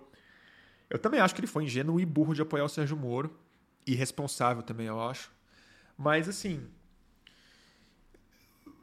a gente não devia fazer bullying com quem admite isso em público, sobretudo porque tanta gente não admite, né? E que a gente devia, pelo menos, criar um espaço cultural para que essas pessoas possam refletir sobre isso em público e negar o que elas fizeram de maneira autocrítica. Então, é, achei bem positivo o que o Padilha fez, para ser bem sincero para vocês. Porque eu acho que ele ajuda a conduzir parte do público que levou ele a sério, que levou o mecanismo a sério, a ser reconduzido pelo diretor do mecanismo a uma posição um pouco mais lúcida hoje em dia. Mas a obra mais importante do Padilha, sem dúvida, é Tropa de Elite. E eu lembro de ter visto no cinema Tropa de Elite. Eu vi duas vezes no cinema. Porque a primeira vez eu fiquei tão impactado que eu fui ver a segunda para ver se, se, se isso reconfirmava. E eu fiquei muito preocupado as duas vezes quando eu fui no cinema. E eu. Muita gente vai discordar de mim aqui, mas eu não culpo o Padilha pelo resultado que o Tropa de Elite provocou na sociedade brasileira. O, o efeito extremamente negativo. Eu responsabilizo esse processo de que o Brasil nunca eh, não processou bem a violência dentro de si mesmo. Mas que é o seguinte, o Padilha fez um filme de terror. E o Brasil o entendeu como um filme de herói, filme de ação, filme de super-herói. Mas ele é um filme rigorosamente de terror. Ele é um filme de um casamento a, em terror, de um policial vivendo um estado de trauma e de reprodução de violência e de crueldade na sua vida real, de dois jovens que entram para a polícia com algum ideal, um morre e o outro vira um monstro, que é o desfecho do filme, do protagonista verdadeiro do filme, que não é nem o, o Wagner Moura, que quem faz a jornada mesmo no filme não é o Wagner, né? É o eu esqueci o nome do personagem, mas é o, o policial que no fim das contas executa um traficante rendido. E e é um filme de terror social, né? É um filme de distopia, é um filme que fala assim, ó, aqui, ó, Olha o que, que a polícia, o que, que a guerra às drogas é e tal. Mas ele. é, ele foi entendido como um filme de herói no Brasil. E, e aí eu lembro de uma coisa irônica desse filme todo. O Capitão Nascimento, ele não é só o capitão do BOP, que é, entre aspas, incorruptível. Né? Ele, ele é o instrutor. Ele é o professor dos outros é, policiais em formação. E é interessante pensar nisso nesses últimos dias, porque eu acho que o Tropa de Elite, inclusive, sem, esse, sem o que esse filme organizou simbolicamente, culturalmente no Brasil, talvez o Alpha Com não fosse o que fosse. Talvez a Polícia Rodoviária Federal não tivesse criado tantos emblemas com caveiras em, em torno dela, não tivesse se tornado o que se tornou não tivesse inspirado outros instrutores que viram no Capitão Nascimento de fato um herói da Marvel. Tanto é que eles brincam de super-herói super no mundo real para justificar a, a perversão de cada um. E, e sem esquecer que o Bolsonaro chama os filhos de 02, 01 e 03 por causa do Tropa de Elite. É como o Capitão Nascimento ele chamava os aspiras. Né? Então é, e é isso que eu tô falando, assim, a gente tem uma uma uma sociedade que culturalmente conseguiu construir é, conseguiu produzir mais é, simbologia e produtos culturais é, audiovisuais, por exemplo, mais influentes através dos seus maus impulsos do que através dos seus melhores impulsos. Né?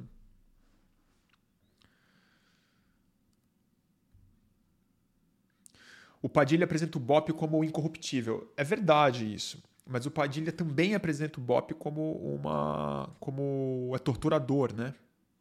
Como torturadores, como assassinos.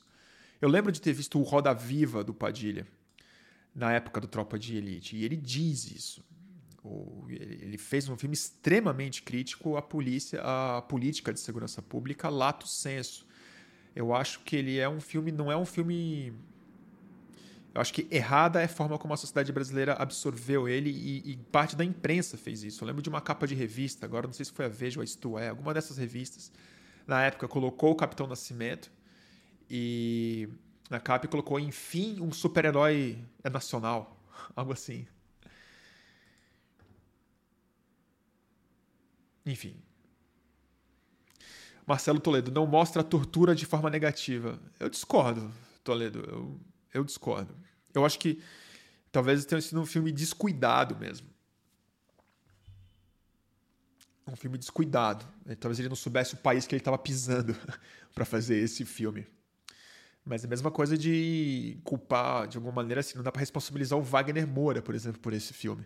Que conseguiu fazer um, um fascínio ser um cara carismático e, e, e sedutor para o imaginário político brasileiro. Então, Eduardo, a narrativa nos põe empáticos ao Capitão Nascimento. Eu discordo. Eu saí do filme chocado.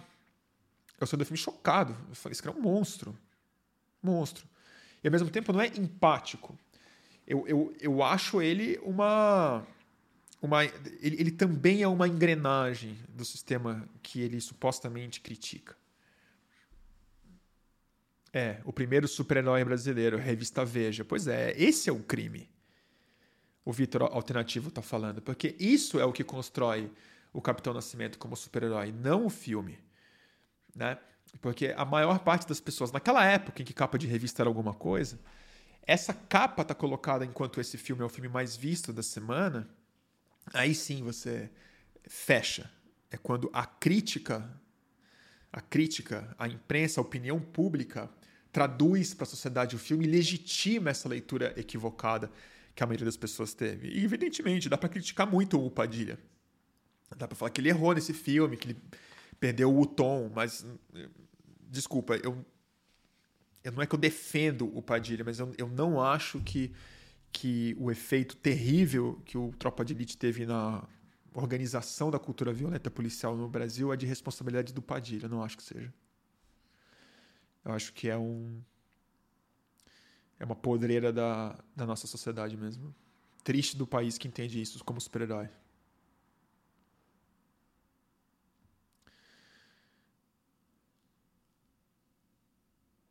que mais, gente? Falei muito já, né? Obrigado pela doação, Eduardo. Apesar de eu, de eu discordar de você um pouco, agradeço muito pelo apoio. Deixa eu ver aqui.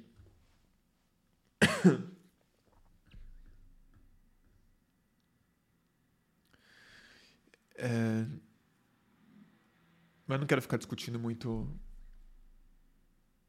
Ah, o Vitor fez uma correção importante aqui. Essa capa da Veja é do Tropa 2. Hum.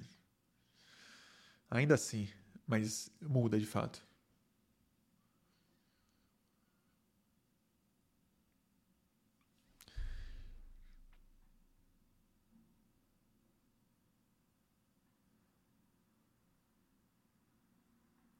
Bruno, e o plano de governo dos militares até 2035? Puxada, né? Puxadíssimo, né? Ai, não sei se consigo comentar isso agora.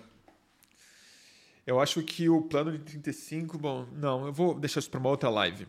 Eu tô. É, hoje eu ia mandar, não mandei uns e-mails chamando umas pessoas para me dar umas entrevistas sobre exército. Porque senão pode ir muito longe e eu não pensei direito antes de falar.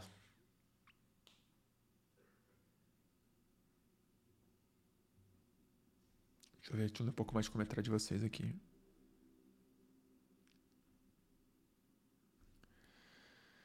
Bruno, o que você espera de um eventual Haddad com a PM de São Paulo? Excelente pergunta. FG. Eu prevejo muita dificuldade muita dificuldade. É... é... Aliás, essa é uma conversa que eu adoraria ouvir mais sobre o Haddad, porque apesar da polícia carioca ser muito mais complicada do que a polícia de São Paulo, muito mais criminosa do que a polícia de São Paulo, o Freixo é uma pessoa que tem a vida dedicada a entender esses assuntos, ele é solidário com os policiais que morrem nessa guerra, ele é solidário com as famílias, ele tem um histórico de pensar sobre esses assuntos de maneira muito eh, clara. E o Haddad não. Né? O, o Haddad tem muito mais familiaridade com política pública de outras áreas, de educação, naturalmente, mas de planejamento, de economia, de articulação política de outras maneiras, mas que talvez sejam pontos que o Freixo é, claramente tem menos experiência do que o Haddad nisso. Mas eu acho que o, Freixo é bem mais preparado para lidar com a polícia carioca pior que seja do que a polícia de São Paulo, do que o Haddad para lidar com a polícia de São Paulo. E adoraria ouvir o que o Haddad tem a dizer sobre isso, porque é, uma das experiências mais importantes e, e, terríveis que a gente passou em São Paulo quando ele se elegeu prefeito foi o corpo mole que a polícia militar fez, e eu fui testemunha ocular disso, filmei, diga-se de passagem, a, a omissão da polícia militar para intencionalmente sabotar a segurança da virada cultural na cidade de São Paulo. E, e, do monte de sabotagem que a polícia fez em relação ao Haddad, quando ele, de maneira aí sim corajosa, e correta politicamente, cumpriu uma promessa de desmilitarizar as subprefeituras de São Paulo. Esse é um processo que a gente demandava muito, foi uma coisa que quem morava em São Paulo ficou muito puto. Começou com o Serra, terminou com o Kassab de maneira absurda. Mas que era o seguinte, é, as subprefeituras de São Paulo foram entregues todas, exceto uma, foram entregues a ex-policiais militares. E porque imagina isso. Policiais aposentados, o prêmio para eles era virar subprefeito em distritos de São Paulo. Lembrando que subprefeituras de São Paulo elas ajudam a administrar e a estar em contato e atender as demandas e criar política pública em algum, em algum nível de bairros e de regiões que são maiores do que a maioria dos, dos municípios brasileiros. Tem, subprefe... tem subprefeitura de São Paulo com um milhão de habitantes. É... Imagina isso. E todas estavam com ex-coronéis da Polícia Militar que contratavam para seus assessores e para os salários e para o cabide de emprego é, ex-subordinados. Então, é, é um relato muito comum de ativistas de São Paulo que buscavam aproximação política civil com o, as polícias militares, com as subprefeituras da cidade de São Paulo nessa época, eles viam que os eh, era o vocabulário militar, o pessoal ficava muito chocado, e quando eles iam entrar na sala do subprefeito para conversar, é, assessorado por um assistente, por alguma coisa, eles batiam continência. Imagina, imagina, o, imagina um assessor da subprefeitura batendo continência pro subprefeito. Tipo, e aí o que, que aconteceu? O Haddad trocou todos, não deixou um milico nas subprefeituras, ou seja, exonerou geral, acabou a mamata deles e fez com que é, civis assumissem as subprefeituras de uma cidade complexa como São Paulo, nada mais natural. Isso e a, ele ter considerado rever a operação é delegada, que no fim das contas ele não reviu, que é um, um, um bônus a mais que a Prefeitura de São Paulo paga é, para a Polícia Militar, que deveria ser função exclusiva do Estado.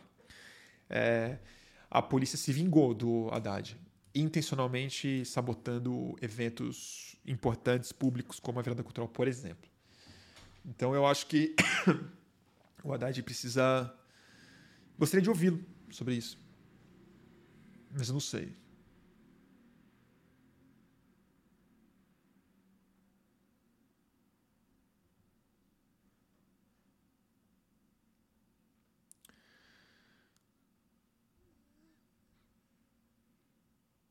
Gente, estão, eu não estou defendendo o. Eu não estou defendendo o Padilha tanto quanto vocês acham que eu estou defendendo, tá? É, eu só acho que. Eu só acho que. É, obras de ficção, filmes, né? Ele, eles, eles transcendem as intenções do autor necessariamente. E nesse sentido, o Padilha, toda a limitação ideológica dele, porque eu acho que ele foi realmente bem estúpido de ter compreendido a situação política do Brasil daquela forma como ele compreendeu, ele certamente ele, ele tocou num nervo muito importante no Brasil. E isso é raro para um diretor fazer. E eu acho que a gente precisa entender isso de maneira mais. Não, não reducionista, como um panfleto que o Padilha fez, porque eu não acho que ele fez um panfleto. Ele fez um filme mais complexo do que, do que parece.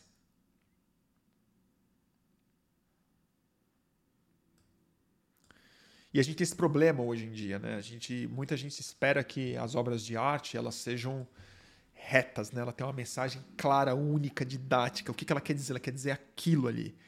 E não é assim que funciona, né? Graças a Deus. o Pedro, Pedro Rosa, bate um pouquinho no Ciro pra nós ver, Bruno. Nunca te pedi nada. O cara pediu sua cabeça de maneira ridícula. Ai, bate um pouco no Ciro, é muito bom. Eu vou dizer o seguinte, eu bati bati bastante no Ciro na entrevista que nem bati tanto, mas eu disse que eu penso sobre o Ciro na entrevista que eu dei para os rapazes do Budejo hoje. E vai ao ar quinta-feira, eu juro que eu divulgo aqui. Eu não depois a gente faz uma sobre o Ciro, eu juro. Eu juro, mas é é tão deprê, né? E eu dei uma entrevista também para o Miguel do Rosário, no canal na Fórum. Essa entrevista já está disponível aí também. É... eu estou muito cansado para começar falando sino, gente. Aff, Maria. Imagina. Mas ele pediu minha cabeça mesmo, né? Que doido. Como o Ciro viaja, cara? O que, que ele acha? E os caras. Teve fake news falando que eu, que eu já tinha sido demitido. Coitado, Ciro, tá viajando.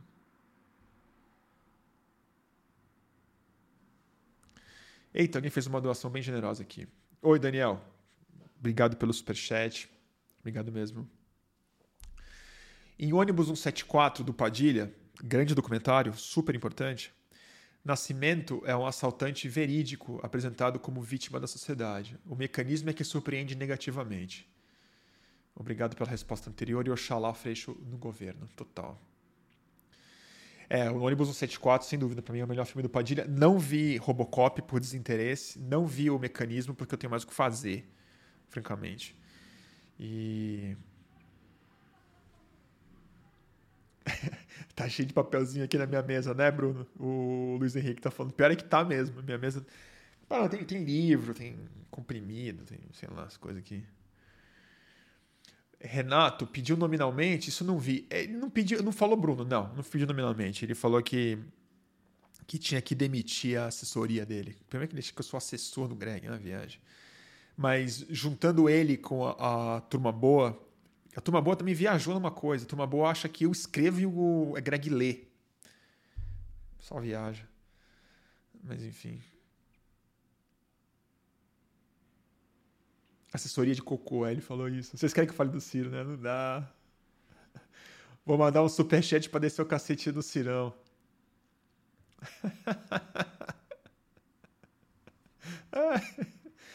ah, tem o Garapa, né? O Garapa é um filme do Padilha, pode crer.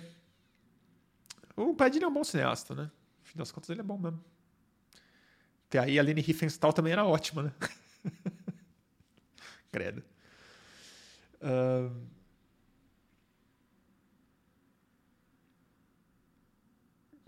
Vamos ver. Tá bom, pessoal? Ciranha, querem que eu fale de Ciranha? Eu falo de Ciranha, nada. Coitado de Ciranha. Pra você ver, tá vendo? A pessoa super-herói, gente. O problema de super-herói é que dá nisso. Vira emblema da Polícia Rodoviária Federal. Tá bom? O Mock tá aí. Beijo, obrigado. Turma bolha, né? É. Eu falei bastante sobre o Ciro hoje no podcast do Budejo. Então, se vocês esperarem quinta-feira, eu garanto que vocês vão se divertir. O Biblos está perguntando: e esse mapa atrás de você? Pois é, esse mapa aqui é um tesourinho que eu tenho. Ele foi presente do grande Sérgio Gomes, fundador do Oboré. E esse mapa era da Oboré. Era um mapa que eles espetavam lugares que tinham rádios comunitárias no Brasil, não sei o quê. E quando eu montei o Fluxo em 2014, ele doou para mim, quando era um estúdio de verdade, grande assim. Esse mapão ficava no fundo. Quando eu entrevistei o Ciro Gomes ao vivo, esse mapa tá no fundo. Em 2000 e... Quando foi? 16? 15, não lembro direito. Esse mapa é legal.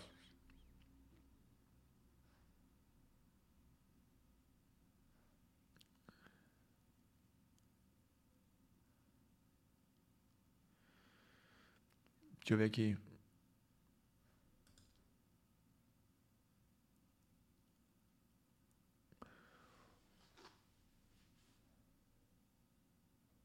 Tá bom, gente? Eu acho que eu vou ir encerrando. Eu tô ficando um pouco. Ó, o Ricardo Staley tá aí. Tudo bom, Ricardo? Bom, Rick. Perdi a live hoje. Ver agora à noite pra é dormir bem. Rick, melhor você ver amanhã. é, juro. E tá bom? Jonas, como manter a sanidade mental nesses tempos de naturalização da barbárie e hiperrealidades negacionistas? Eu acho que usando menos os meios de hiperconectividade, que são de alguma maneira catalisadores desses dois processos, e, e entrando em contato com cultura e ficção, né? E, então, nesse, eu vou recomendar para vocês. Já recomendei esse livro hoje, vou recomendar dois livros hoje. O Quando Deixamos de Entender o Mundo, da Todavia. Esse livro aqui é maravilhoso. Não posso recomendar ele mais do que eu vou recomendar. É um gênero, é um gênero literário inovador que esse chileno desenvolveu. Ele pega fatos, histórias reais e ele vai começando a distorcê-las em formas de ficção. Chega uma hora que você não sabe o que é verdade e o que é mentira. Começa a fazer pouca diferença. O que é verdade o que é ficção, melhor falando. Começa a fazer pouca diferença porque as verdades são tão absurdas e, e improváveis quanto as ficções. E tem a ver com, com uma série de descobertas científicas e personagens que começaram a entrar em crises profundas, existenciais e que tiveram um grande impacto no mundo todo.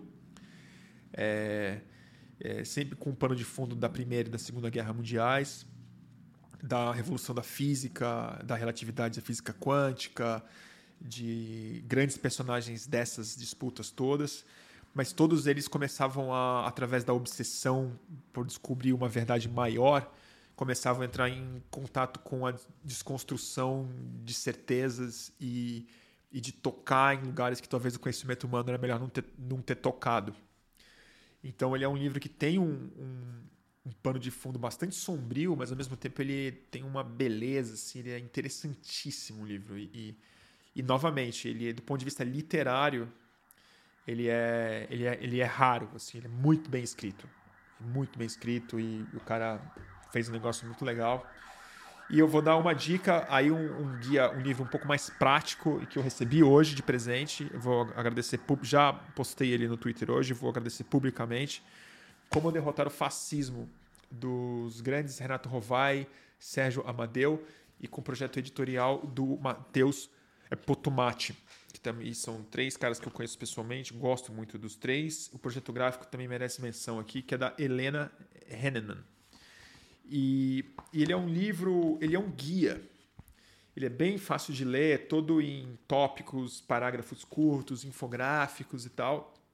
É, ele é muito esperto o livro, porque ele dá contexto é, sobre o fascismo, o que, que é, como entender, como explicar para as pessoas o que, que fascismo é, qual a diferença de fascismo para autoritarismo, como é que ele aparece tudo mais. Tudo muito simples, é, mas sem sem, sem a deixar de ser inteligente e começa a refletir um pouco sobre o fascismo digital de hoje em dia e começa a mostrar tanto, as, tanto casos muito emblemáticos e importantes de como a cultura digital começou a penetrar na mudança política dos últimos tempos, como que a, como que a, a direita usou esses novos meios de massa para se reproduzir.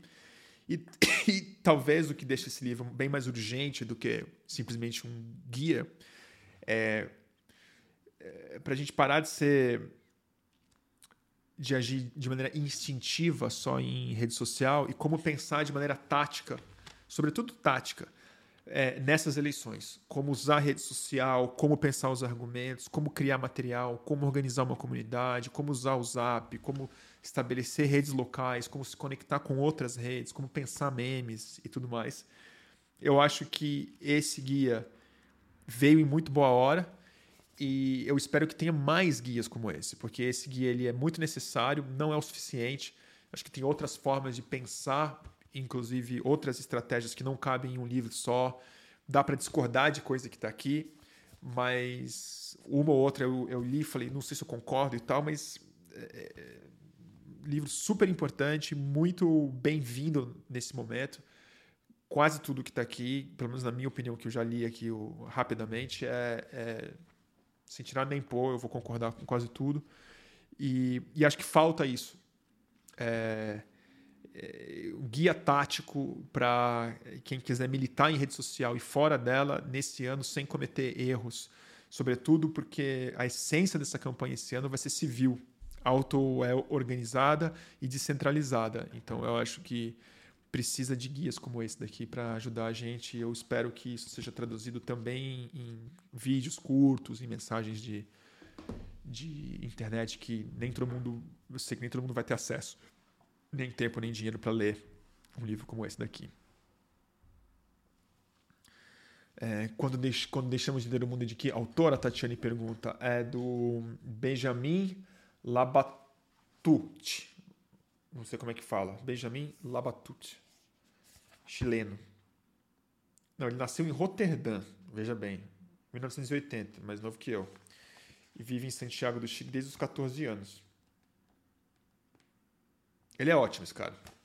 Eu vou ler tudo que ele escreveu, porque o cara escreve bem pacas.